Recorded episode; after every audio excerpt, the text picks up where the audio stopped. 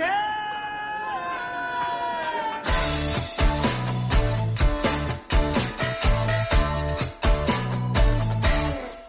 客官来了，您呢？说是嬉笑怒骂，京字京韵，老北京字里行间，品茶听书，逗你笑。本节目呢由喜马拉雅 FM 独家播出，啊，感谢您收听老北京茶馆。我呢是喜马拉雅上最会讲北京故事的丁儿爷，今儿个呀。又是礼拜一了啊，又该给您嘚吧老北京的传奇故事了。咱们呢，接着上个礼拜一的给您讲。上回书咱们说到，隋炀帝被困雁门关，小鲜肉出手救杨广。啊，这个隋炀帝杨广安排人。弄了一堆木头片子、竹子片子，然后写上“我是杨广，我被困雁门关啦，救我，救我，救我！”啊，沿着这河道就都撒出去了。然后呢，哎，这些个木头片子飘飘悠悠，就向着下游就飘啊。果然，隋朝军兵捡到了，赶紧呢交给主将啊，就交给这个平型关主将云定兴。云定兴觉得自己这能耐似乎救不了杨广啊，怎么办呢？啊，于是乎派人出去四处张贴告示招兵，同时呢，啊，求这个高人明士解救隋炀帝。这告示啊，刚贴出去，哎，有一个小鲜肉啊，来到告示之前，唰啦，哎，把这告示就撕下来了。您问了，丁儿爷，这小孩谁呀？啊，一小孩到底能不能救得了被几十万大军围困的隋炀帝呢？啊，您别着急啊，咱们呢老规矩，我呢给您沏上一杯茶，您听我慢慢的白话。啊，说这个左屯卫将军云定兴听说了。哎呦，有个小鲜肉接了招募高人的榜文了。虽然呢，云定兴觉得小孩行吗？这不胡闹吗？但是到了这个节骨眼儿了啊，那拿死马当活马医呗，对不对？那小鲜肉呢？啊，有军兵带着来到云定兴的跟前儿。云定兴一看，嘿。你说人这小孩长得，啊，身高八尺，中等身材，细腰炸背，扇子面的身子骨，头上戴着素缎五升公子巾，遮天软翅颤巍巍，双搭珠穗上面绣的串枝莲，掐金边走金线，迎面镶一块美玉，光滑灿烂。再往身上看，穿的是白缎子箭袖袍，上面绣着团花朵朵；腰上扎的是一巴掌宽的丝鸾板带，啊，大红中衣素缎的战靴。再往脸上看，哎呦，这小孩长这个漂亮哟，圆脸尖下巴颏，这皮肤啊是又白又嫩，可以说是面似三月桃花。啊，怎么讲呢？就是红中透粉，粉中透润，两道剑眉毛又黑又亮，眉如漆画，目似朗星，两只眼睛烁烁放光，双眼皮儿长眼睫毛，白眼珠少，黑眼珠多，鼻如玉柱，唇若丹霞，一对大耳朵分在左右，看着就是英风俊骨，与众不同。云定兴一看明白呀，这小孩绝非等闲之辈，啊！看了之后不由得自己个儿就从椅子上站起来了。啊！云定兴就说了：“呃，这位呃，就是能营救我主的小英雄啊！敢问小英雄姓字名谁？是哪家的公子啊？”啊，就看这小鲜肉很有礼貌，深施一礼，说道：“在下是唐国公李渊的次子，我主隋炀帝杨广的表侄李世民。李李世民啊！云定兴也赶紧上前啊！原来是世民呐，请坐，请坐。赶紧安排人给李世民搬了一把椅子。云定兴呢，也是隋炀帝杨广的亲戚。当然啊，云定兴这个亲戚稍微远了点所以呢，对李世民很尊重。那来吧，都是亲戚，对不对？那就聊吧。云定兴就问：“孩子呀，你有何计策可救我主啊？”哎呦，就听这小鲜肉李世民说了：“突厥远来为天子于燕门，补给有限，不敢正视我军。若我军潜行，突厥以为我寡，自不惧之。”若我军大张旗鼓，突厥心生恐惧，时与我军燕门外里应外合，内外夹击，突厥必退。啥意思啊？啊，我给您翻译翻译啊，就是李世民说了，突厥这军队啊，远道来的啊，远道来的呢，这个围困咱们大隋朝的皇帝在这个雁门关这个地方。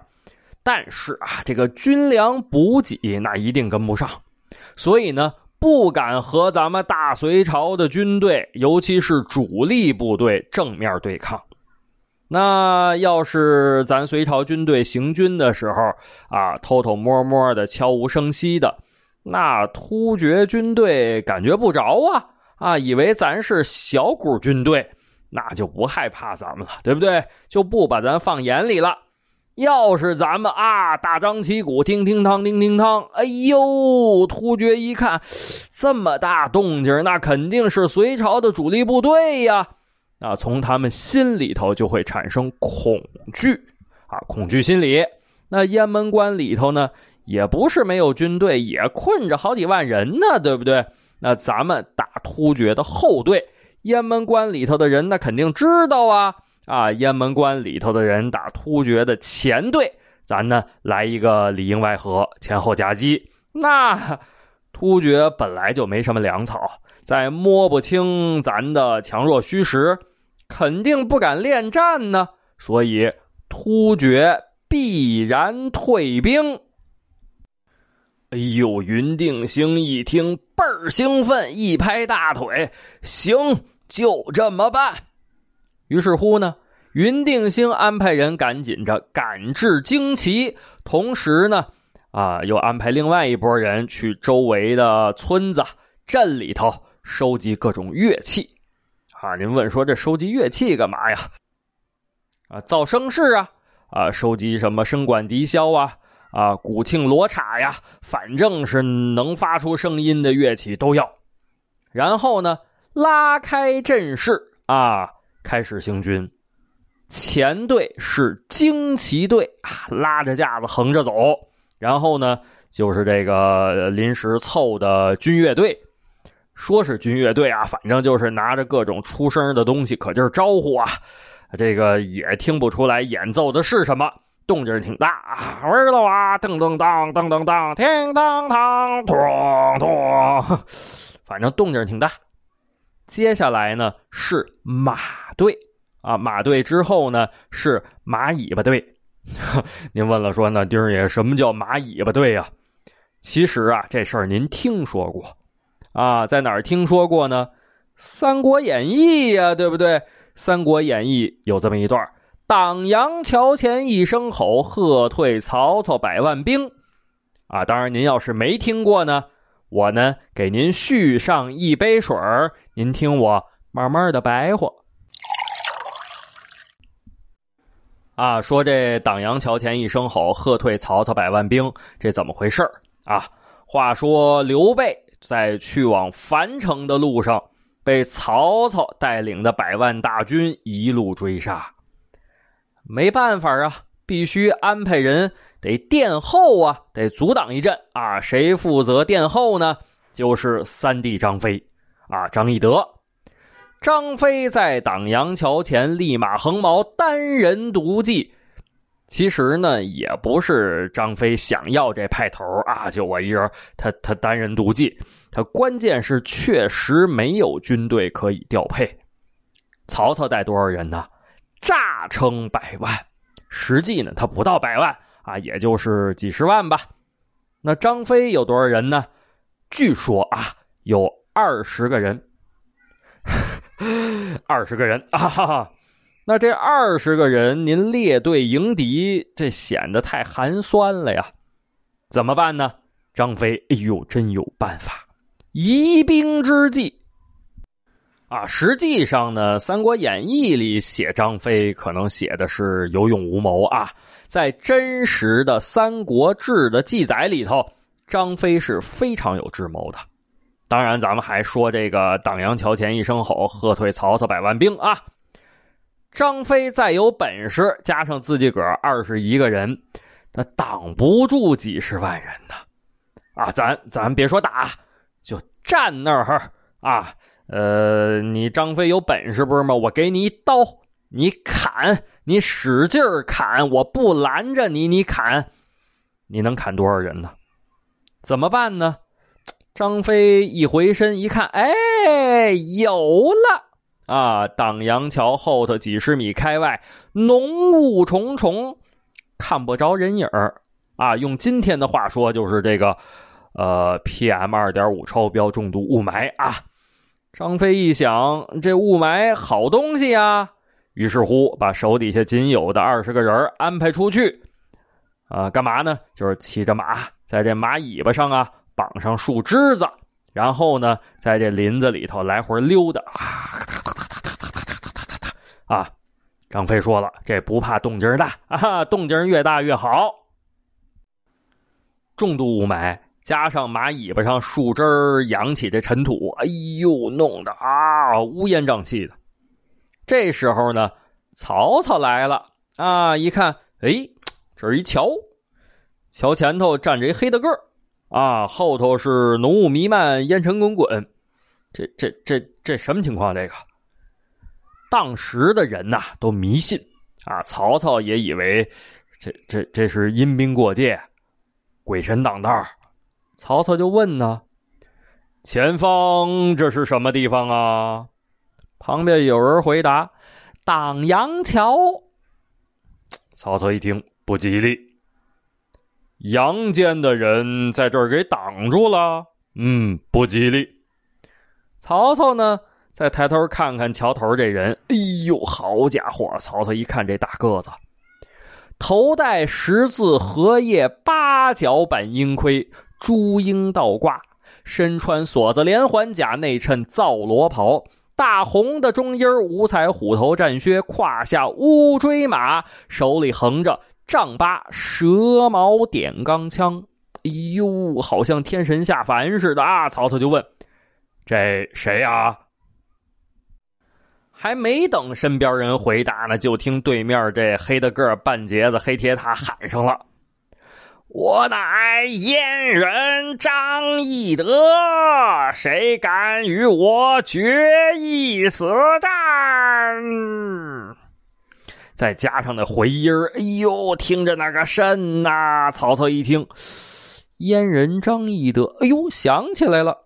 啊！当年土山之上，曹操与关羽并排而坐，诸将环立。曹操呢，指着山下颜良排的阵势：“此阵旗帜鲜明，刀枪森布，严整有威。”曹操呢，接着对关羽说：“河北人马看着挺厉害呀。”关公说了：“我觉得吧。”就是一群土鸡踩狗。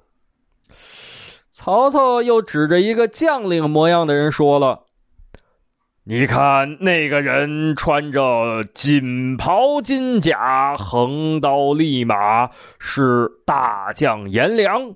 听说本事挺大呀。”关公那瞧得上谁呀？一撩眼皮儿说了：“我看这个颜良啊。”就是等着，等着人买他那个大脑袋呢。啊！曹操说了：“哎，可不敢轻视。这个时候，就看见关公腾一下站起身来，某虽不才了，愿去取其首级来献与丞相。接着愤然上马，倒提青龙刀，跑下山来，凤目圆睁，残眉直竖，直冲笔阵。河北军一下就蒙圈了，一看这这这怎么回事一红脸大汉骑着红马，穿一绿衣裳，干什么呀？还拿一大刀？这这这这这让让让让开让开让开！啊，纷纷让路。结果呢，关云长直接朝着颜良就去了。颜良那正耀武扬威呢，一看，哎呦，对面来一人，红马啊，红脸绿袍子，这谁呀？这不认识啊！这个也没打个大道旗，写的自己个是谁？得问问吧。啊，刚要张嘴问来将通明啊，还没喊出来呢，那关云长这马也快，刀也急，咔嚓一下子就把颜良这脑袋瓜子给砍下来了。然后呢？哎，把颜良的脑袋瓜子往马脖子下头一拴，飞身上马，提刀出阵，如入无人之境。哎呦，主将脑袋让人砍了，可不是吗？哎呀，这可怎么办呢？哎呦，河北军一下就乱了。关云长呢，纵马上山，哒哒哒哒哒哒哒哒哒哒哒哒哒哒哒，哎，然后吁，吧噔。跳下马来，哎，把颜良的脑袋往曹操面前一摆，丞相啊，你看咋样？说到做到啊！曹操那个激动啊，将军真乃神人也！啊，关公说了，您客气了，我这个不算什么呀。我跟你讲啊，我有个弟弟，姓张，名飞，字翼德。百万军中取上将之头颅，如探囊取物一般啦！曹操吓一跳，好家伙，那今后如遇张翼德，不可轻敌。曹操心里想：嗯，不行，我得把这事儿记下来。记哪儿最保险呢？呃，写在衣服袍子里头吧。啊，于是，在衣服袍子里写着：遇到张翼德，千万别轻敌。现在曹操一听眼巴前这人儿，哎，他说他是谁？这这这这这这这这这张翼德，赶紧撩袍子看。哎呀，这个倒吸一口凉气啊！确实，当年关羽说了啊，我有一弟弟，姓张，名飞，字翼德，百万军中取上将之头，如探囊取物一般。你看我这写着呢，遇到张翼德，千万别轻敌。曹操正看自己个儿这袍子呢，又听见我乃燕人张翼德呀，谁敢与我决一死战？哎呦，曹操本来就害怕，正这个时候，突然之间身边有个人，也不知道是怎么回事，扑腾，从马上给掉下去了。然后看这人，哇，一大口，哟，这吐这这什么玩意儿，绿了吧唧的，这胆汁儿都吐出来了。然后呢？死了。这谁呀？大将夏侯杰。哎呀，这曹操有点心里没底了啊！手搭凉棚，再看看这张飞身后树林之中，影影绰绰，好像有不少伏兵啊。曹操这人那生性多疑。啊！又想起关羽的话，看着夏侯杰咔嚓死了，再看看这张飞半截子黑铁塔，又发现树林子里头有伏兵，那自己不能吃这眼前亏。那得了，跑吧！啊，于是呢，这就是啊，这就是挡阳桥前一声吼，喝退曹操百万兵的故事。啊，那这云定兴呢？嗨，用的和这张飞一样。马尾巴上绑上树枝子啊，然后呢，让这马在那溜达，然后这个树枝子在后头拖着这个土啊，呜嚷呜嚷呜嚷呜嚷啊。那您问了，那丁儿爷到底这个云定兴的计策成功没有呢？还有这个小鲜肉李世民救没救得了隋炀帝呢？啊，那由于时间的关系，咱们今儿个就讲不了了。啊，没关系，别着急，咱们呢下个礼拜一啊，接着这个给您往下讲，您可一准来啊。